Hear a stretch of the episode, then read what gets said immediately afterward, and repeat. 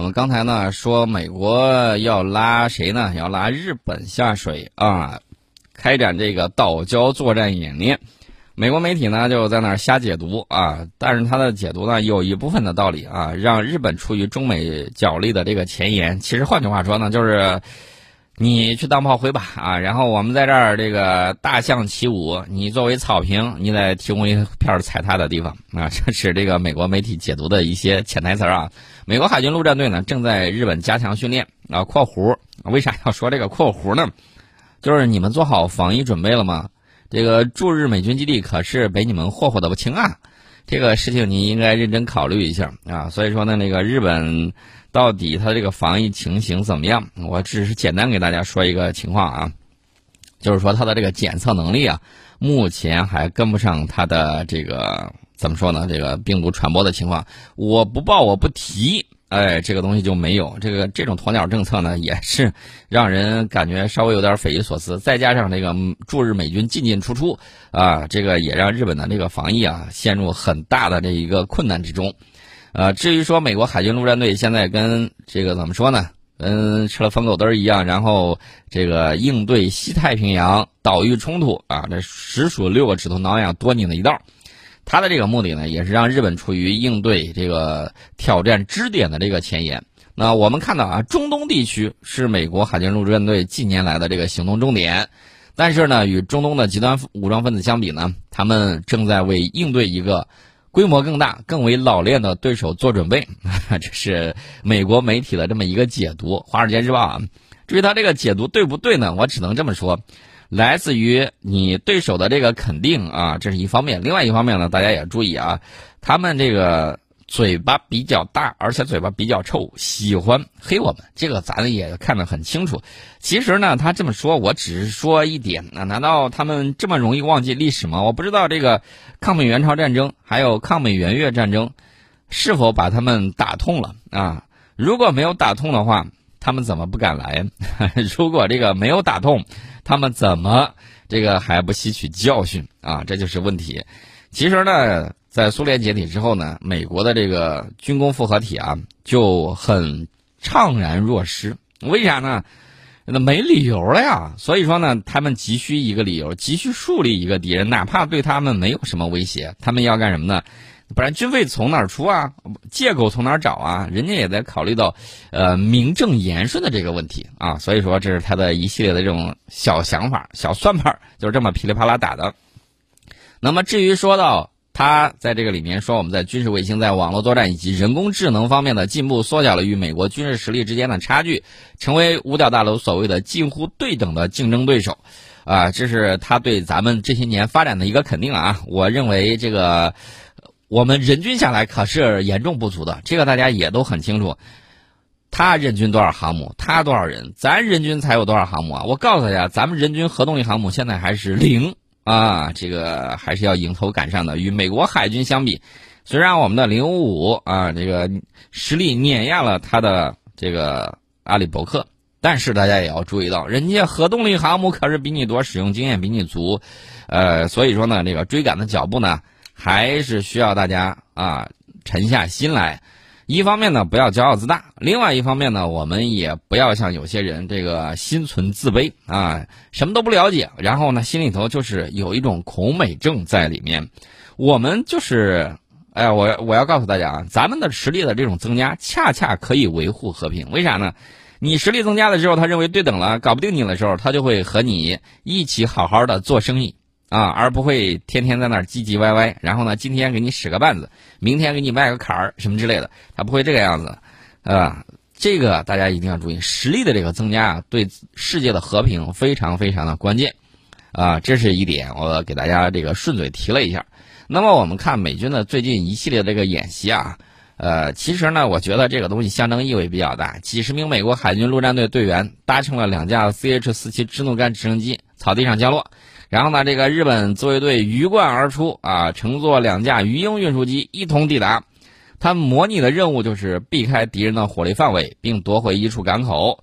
呃，这这种演习反映的是美军对部队分散作战和指挥的重新重视啊，目的是让对方很难对这些部队进行定位和打击。那我个人感觉，这这不就是跟剿匪一样吗？呃，为什么这么讲呢？以精干的这个小团队对精干的小团队啊，这样子的话也不是不能打啊。以前在剿匪作战的时候，我们也碰到过很多这样的情况。呃，虽然他现在运用了直升机，大家也看到了，我们当年呢有这个什么呢？火力不足恐惧症啊，很严重的啊。这个火力不足恐惧症呢，让我们你看看啊，一演习，各种筒子带了一大堆啊，这个大大小小的这个火箭筒单兵的啊。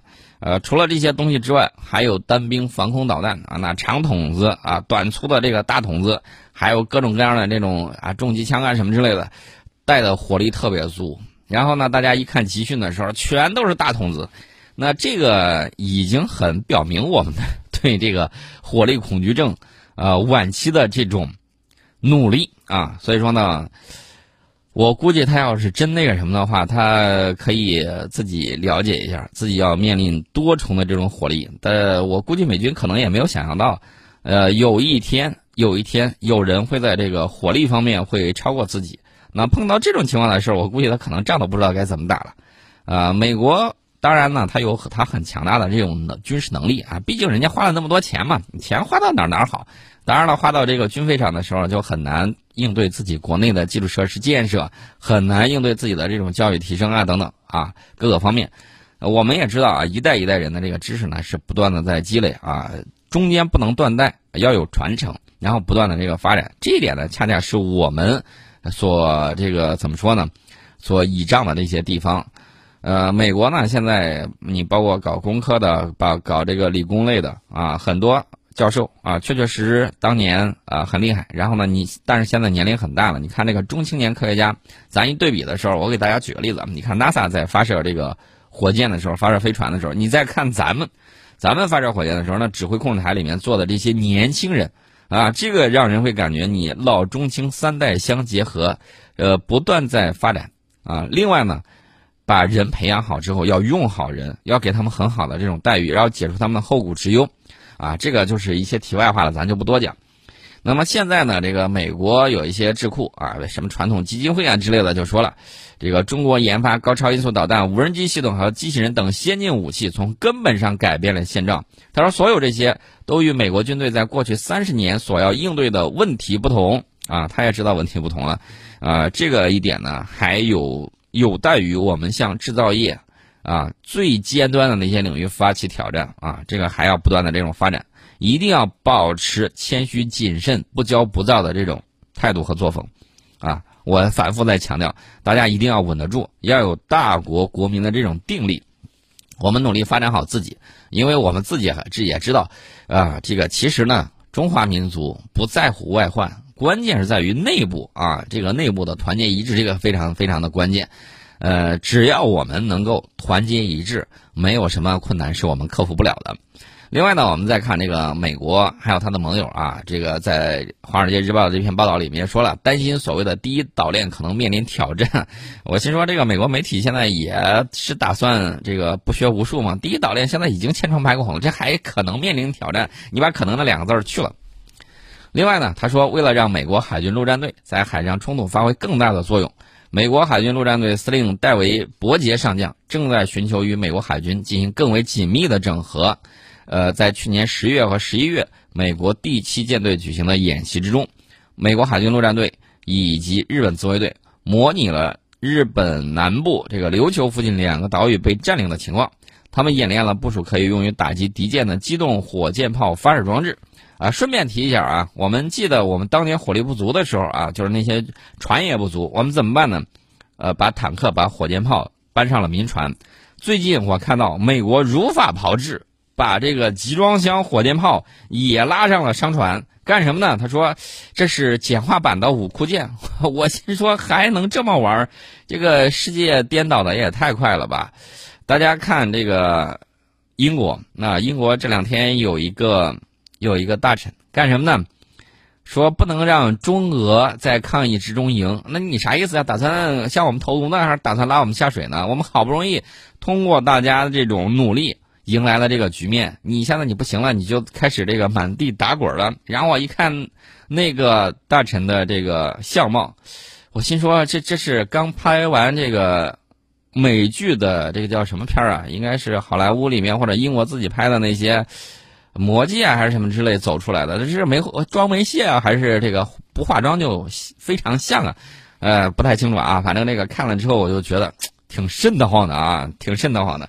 呃，至于他怎么想怎么说，大家可以往前推一下，一百八十年前，一百八十年前。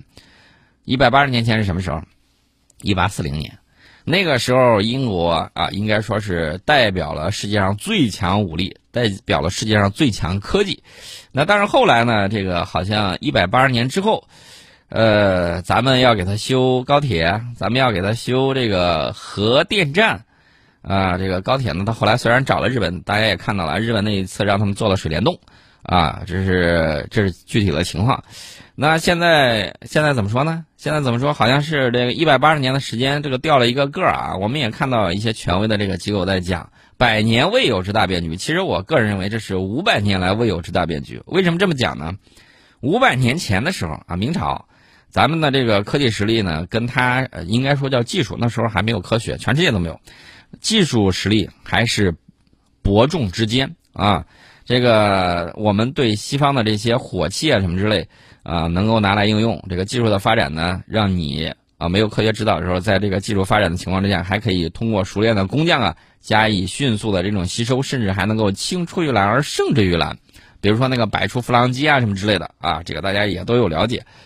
呃，那么到后面的时候，大家也都明白历史，我在这儿就不多讲了。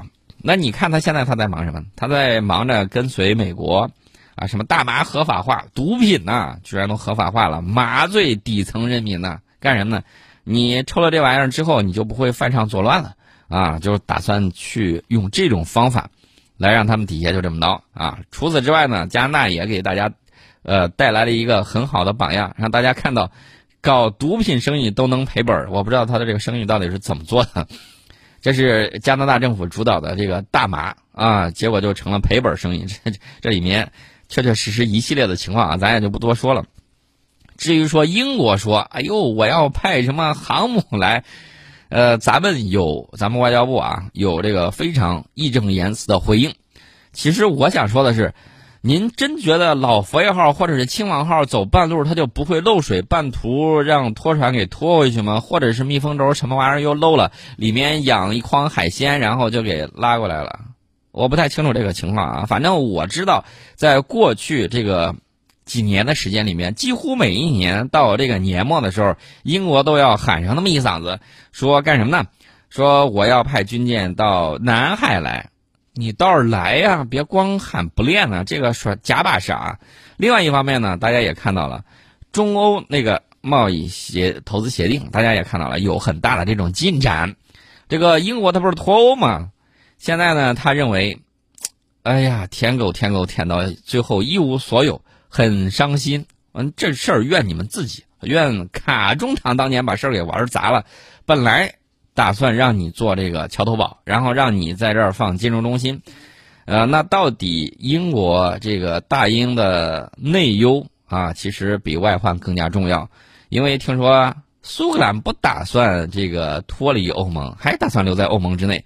那今年倒是有一个很重要的事情，呃，所以说呢。你就好好考虑一下，朕的忧患不在外边，就在这白金汉宫之内啊！这个事情你应该好好考虑考虑怎么办。所以呢，你会看到，呃，中欧的这个贸易投资协定啊谈的差不多，然后英国的这些大臣们也好，还有什么之类也好，这个不知道睡了多少年了，然后现在也不愿意睁开眼睛看世界，大嘴一张就说我要派航母来，你派航母来，呃，我给大家讲一个笑话啊。一战的时候啊，潜伏在英国伦敦的这个德国间谍向回发出了警报，说一二三四五六，大英帝国啊，这个海军第五驱逐舰支队全体出动了。等到二战的时候，潜伏在伦敦的这个德国间谍说一二三四五六，啊，这个英国本土舰队出动了，啊，到现在。游客们看到一二三四五六，大英帝国海军全体精锐集体出动了，你你你给我说你那个啊，头上顶了个球的那个四五行啊，这个到底行还是不行？还有你这个老佛爷号跟亲王号到底是来啊打秋风的，还是来送海鲜快递的？啊，这个事情你自己认真研究一下。我们先进一下广告，广告之后我们跟大家接着聊。欢迎大家回到《听世界》节目当中。刚才呢，我们说到了这个美国海军陆战队啊，跟这个日本在这儿啊递招，在这儿演练啊。当然了，这个人家剑拔弩张的意在沛公啊。美军和这个日军、日本的这个自卫队去年十二月进行了年度计算机模拟演习，这个内容呢就包括在冲突期间协调分散美国海军陆战队指挥控制中心。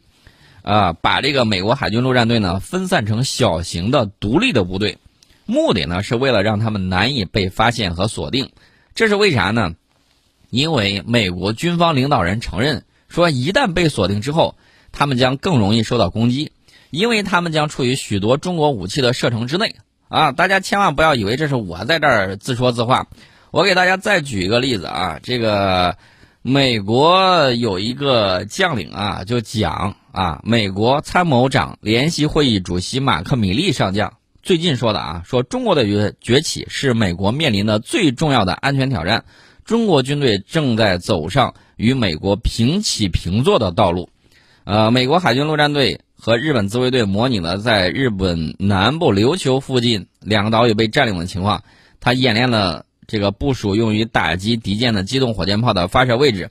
呃，主要原因是什么呢？主要原因就是他们将处于许多中国武器的射程之内，所以呢，他们认为如果太集中的话，容易被揍啊；集中的话，容易被集体包饺子。所以说呢，咱就分散配置，分散成小型的这个独立部队。呃，至于说能否在它同等的这种情况下，我们都知道啊，海陆空天一体，还有电磁空间这个东西，如果伯仲之间的话。我这么讲啊，美国几十年来没有遇到过这样的对手了，好几十年都没有遇到过了。而且呢，打治安战打时间长了之后，容易把军队呢给打废啊。我指的打废呢，是这个野战的能力在丧失啊。打治安战这个东西属于这个消耗战啊，这个很难很难赢的，而且时间一长之后，他忙于这个应付这种袭击。很多这个正规战啊，比如说这种大纵深作战理论、空天一体或者是空海一体战，后来呢，慢慢都改了啊。改了之后呢，这个新的这个作战理论呢，包括这个联合作战呢，包括这个什么之类的这个东西，它都要认真的盘点啊。尤其是你不要忘了，俄罗斯前两天还搞什么呢？接连搞的有这个反卫星啊，上升是直接上升是反卫星实验。这个什么意思呢？就是战时的时候，我叭上去一下，把你的这个卫星给你打了，然后我让你的这个 CCI 指挥系统最起码从天军这一块变成瞎子，让你不能仰仗于你的侦察卫星打掉你的这个节点啊，让你无法这个从容，把你拉回什么样的状态呢？拉回类似于过去二战那种状态。你又不敢动用核武器，那接下来像二战这个样子的战争怎么打呢？那当然是硬碰硬啊。你看自己的这个武器装备有多少，武器质量有多高，武器装备数量有多少，啊，这个可是俄罗斯比较擅长的事情。所以说呢，这个情况呢就是大概这个样子。我们呢明天的时候再给大家盘点吧，啊，因为今天时间也不太足。我们看了这个，因为二零二零年结束了之后，俄罗斯媒体。盘点了一下俄军在二零二零年接受的这个武器装备。另外呢，他着重的重点不是展望过去啊，而不是回顾过去，而是展望二零二一年，他会接收哪些新武器装备啊？除了这些之外呢，我们还要聊一聊我们的这个科技发展啊，比如说我们的这个明年啊，不是明年，应该是过了一历年之后，这个四月一号，我们都知道啊，这个愚人节。但是这个愚人节呢，我们要办一件很不寻常的事情。啊，绝对不是放出来了一个假消息啊，而是要对世界上很多科学家来说是一个惊喜。什么惊喜呢？我们在明天的节目里面跟大家接着聊。